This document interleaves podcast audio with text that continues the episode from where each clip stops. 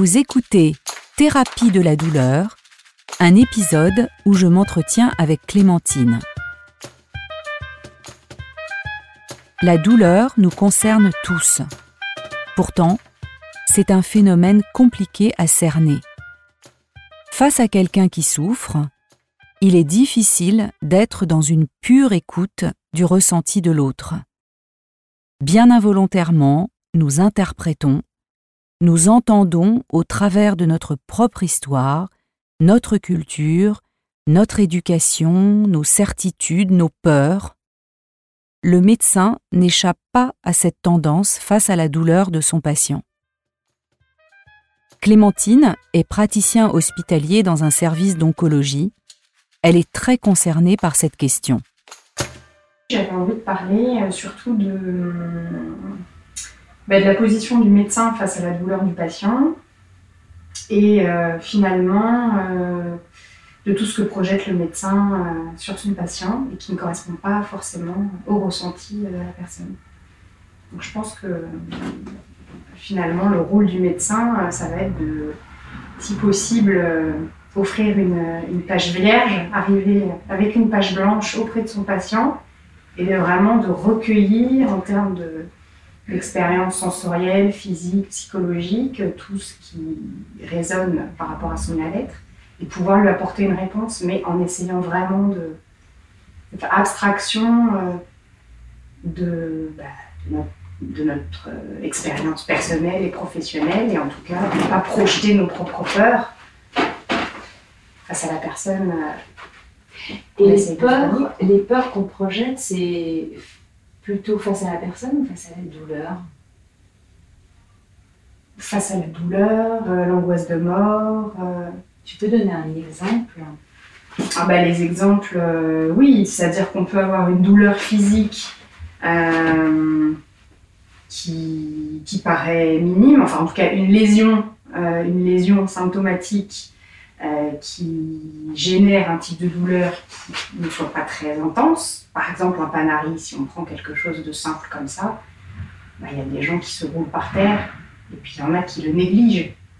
Donc en fait, le rôle du psychisme par rapport à ça, euh, et puis euh, les souvenirs douloureux de la personne, en fait, font écho à ce moment-là, à cet instant dans sa vie. Donc il y a des panaries qu'on soigne sans antalgique, et puis il y en a euh, qui nécessitent de la morphine. Donc en fait, il ne faut pas projeter dans l'idée si soi-même on a été, euh, euh, voilà, parce qu'on est particulièrement sensible face à ce visuel, on peut projeter une douleur très intense. Oh là là, qu'est-ce que vous avez sur votre doigt Je vais vous prescrire un antalgique, sans avoir la simplicité de dire qu'est-ce que je peux faire pour vous, comment vous ressentez là, et d'attendre que la personne dise ah ben là je veux juste être soulagée ou alors euh, est-ce que c'est grave, est-ce que je vais être arrêtée, je suis cuisinier, enfin il y a des problématiques complètement différentes et donc la, douleur euh, euh, projetée n'est absolument pas, enfin n'est quasiment jamais celle que le patient ressent par lui-même. Autour de moi, beaucoup de personnes malades, même si elles reconnaissent la qualité et la technicité de la prise en charge médicale dont elles bénéficient, se plaignent que leur douleur n'est pas suffisamment entendue, voire même négligée. Mais c'est la personne qui n'est pas entendue. C'est-à-dire qu'on peut avoir, pour une douleur physique, un retentissement psychique majeur. Et si la solution du médecin a j'ai extrêmement mal, on va vous mettre un mentalgique, plutôt que comment je peux vous aider? C'est-à-dire la personne peut avoir besoin de dormir, euh, ou peut avoir besoin d'un anxiolytique, peut avoir besoin euh, d'un massage, peut avoir besoin de parler à un psy, peut avoir besoin de faire venir son fils pour avoir moins mal. Donc la réponse n'est pas le médicament. Donc comme le médecin prend rarement ce temps-là de l'écoute, se rend malheureusement rarement suffisamment disponible pour entendre la globalité et tout ce qui finalement fait écho à cette douleur, bah, la réponse la plus rapide pour le médecin, c'est de prescrire un antalgique. C'est quand même rarement euh, la réponse espérée. D'ailleurs, la plupart des gens, ne, prennent même pas, ne, ne prennent même pas après. Parce que ça ne répond pas à leur douleur. La douleur psychique associée à cette douleur physique. C'est celle-ci qu'il faut entendre. Alors parfois on n'a pas de solution, mais d'offrir du temps, de se rendre disponible, d'acter, de, de, reconnaître par ce temps accordé à la douleur psychique, ça, peut suffire. Ça peut suffire souvent. Et même si on fait une consultation longue et qu'on n'apporte pas de solution concrète au patient, il peut ressortir en étant soulagé, soulagé dans sa globalité. Pourtant, il y a, souvent une réalité, c'est-à-dire qu'on peut avoir besoin d'un médicament qui peut être une aide, mais c'est qu'une qu'une béquille. La problématique, elle n'est pas forcément là. On voit bien avec les enfants. Les enfants prennent assez rarement des médicaments et ils ont des grosses douleurs psychologiques, digestives, physiques, psychiques. Voilà, on peut avoir un enfant qui pleure parce que ses parents se disputent, parce qu'il a mal au ventre, parce qu'il a faim, enfin pour mille raisons. S'il y a une blessure, effectivement, le, parent euh, qui va projeter sa douleur, oh mon pauvre, mais qu'est-ce qui t'arrive? Tu es tombé, vite, vite, vite, on va prévenir ton père, on va appeler le médecin, vite, je sors mon désinfectant. Enfin, évidemment, ça génère une angoisse euh, et ça fait voilà, un cercle vicieux. Donc l'enfant va finalement euh, déclencher d'autres euh, peurs, d'autres angoisses, donc d'autres cris, d'autres pleurs. Et on va croire que l'enfant a plus mal. L'accompagnement et l'écoute jouent un rôle majeur pour trouver le chemin du soulagement. Mais cela peut prendre des formes radicalement différentes selon les cultures. L'expérience de Clémentine en Inde montre le contraste avec l'approche occidentale. À l'âge de 21 ans, elle part pour une mission humanitaire en Inde, dans une léproserie à 40 km au nord de Calcutta. Elle est chargée des soins et de l'accompagnement des personnes qui viennent d'être amputées, tous les à côté en dehors du geste chirurgical, tout ce qui permet d'améliorer la qualité de vie suivant l'amputation. Clémentine précise que même si la lèpre entraîne une lésion des nerfs qui empêche de ressentir la douleur, l'amputation engendre des douleurs. On rentre dans un, enfin dans un univers, une autre planète, notre planète, parce que euh, on, rentre dans une, salle d'opération euh, vide de toute technologie, une table au milieu, une petite lumière au plafond, un chirurgien avec sa scie et une bouteille de désinfectant. Et puis c'est tout. Pas de machinerie, pas d'incinérateur pour le monde amputé, absolument rien. La table au milieu, nue au milieu de la pièce.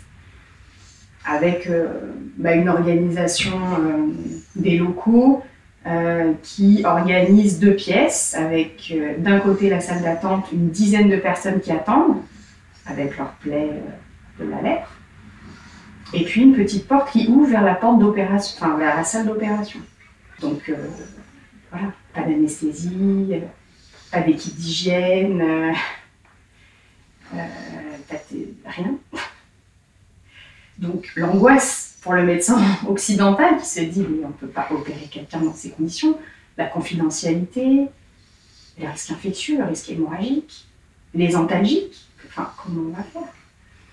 Donc là, bah, c'est là qu'on s'aperçoit que les choses se font quand même, en fait. Hein.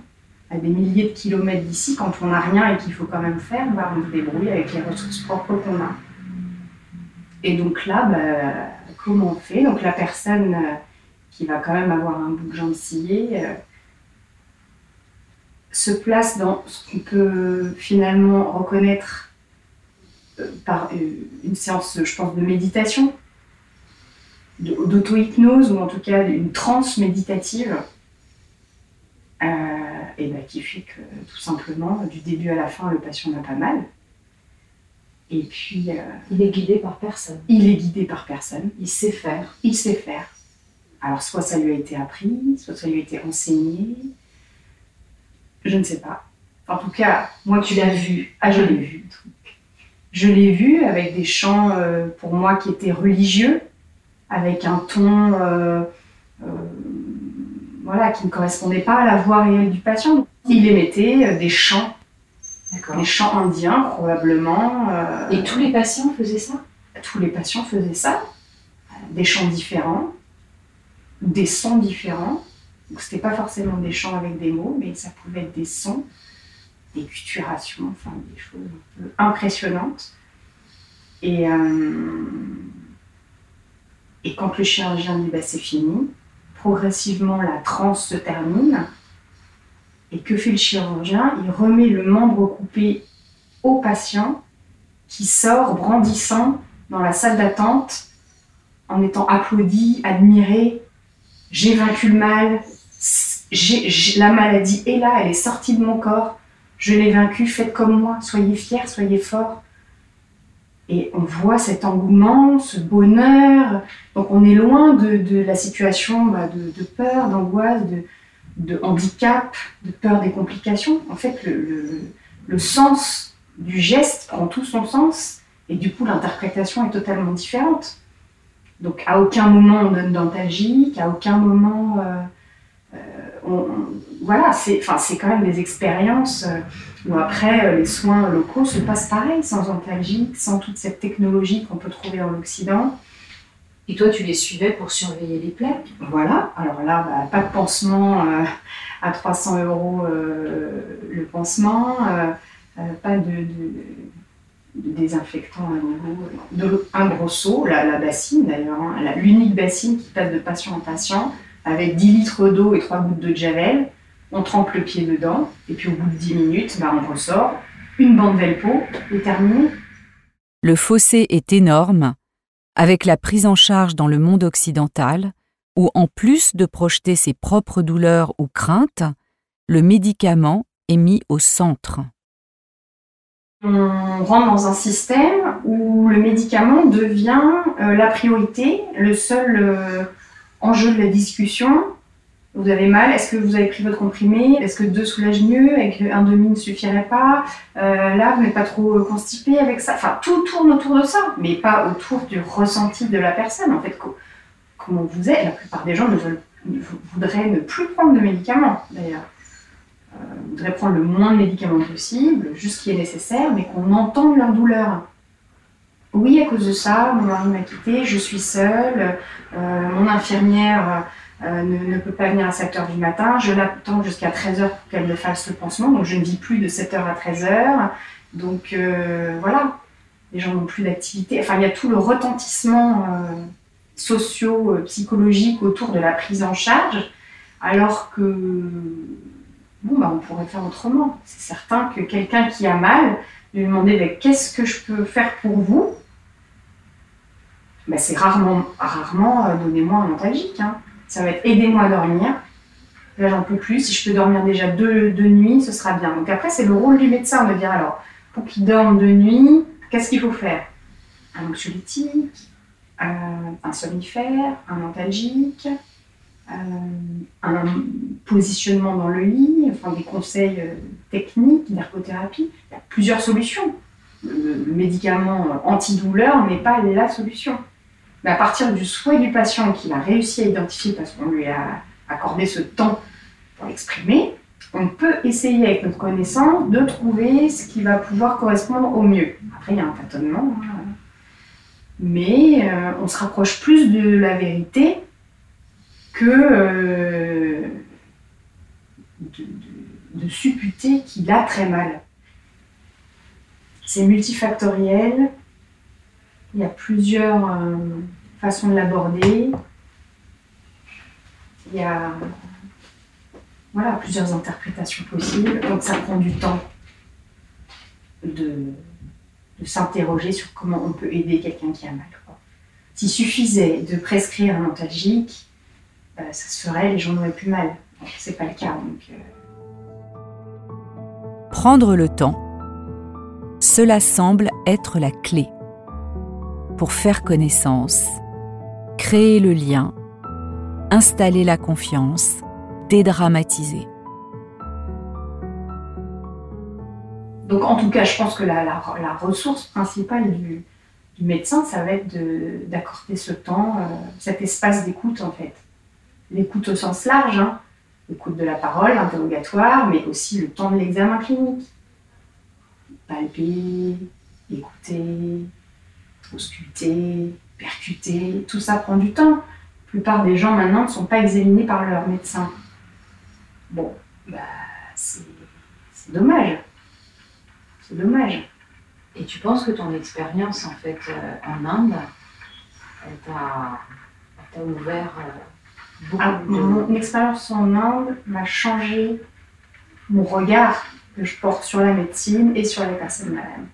Et je suis, euh, pour ça, bah, voilà, je me sens bien heureuse de l'avoir vécu aussitôt parce que j'étais novice, euh, c'était au tout début de mes études, donc je n'étais pas ni formatée, ni mise, enfin, ouais, formatée par le regard du médecin occidental. J'étais vraiment très naïve et très ouverte à tout ce qui pouvait être proposé comme soin au sens large. Et donc, sans le nommer, j'ai découvert bah, le pouvoir de, la méditation, de l'hypnose, l'auto-hypnose, ou, euh, les soins, la parole, le chant, enfin, en dehors des, médicaments, parce qu'il n'y avait accès à aucun médicament. Donc, ça, a changé ma vision. Et ça m'a permis de voir euh, qu'on se trompe quasiment toujours sur le ressenti d'un patient. Et je me fais encore avoir maintenant je me fais encore avoir maintenant à, euh, à projeter une douleur qui paraît évidente vu des lésions physiques. Et en fait, le patient euh, ne réclame pas l'antalgique, ou en tout cas pas à hauteur. Aujourd'hui, en plus de son activité professionnelle dans le service d'oncologie d'un hôpital parisien, Clémentine contribue à faire vivre une structure dont elle est cofondatrice. Entourée de professionnels qualifiés et tous bénévoles, cet espace d'accueil de personnes touchées par un cancer offre des soins complémentaires aux traitements médicaux et chirurgicaux. De nombreuses activités, parmi lesquelles méditation, hypnose, mais aussi activités créatives, soutien social et psychologique. Une belle façon de prendre soin des personnes dans leur globalité.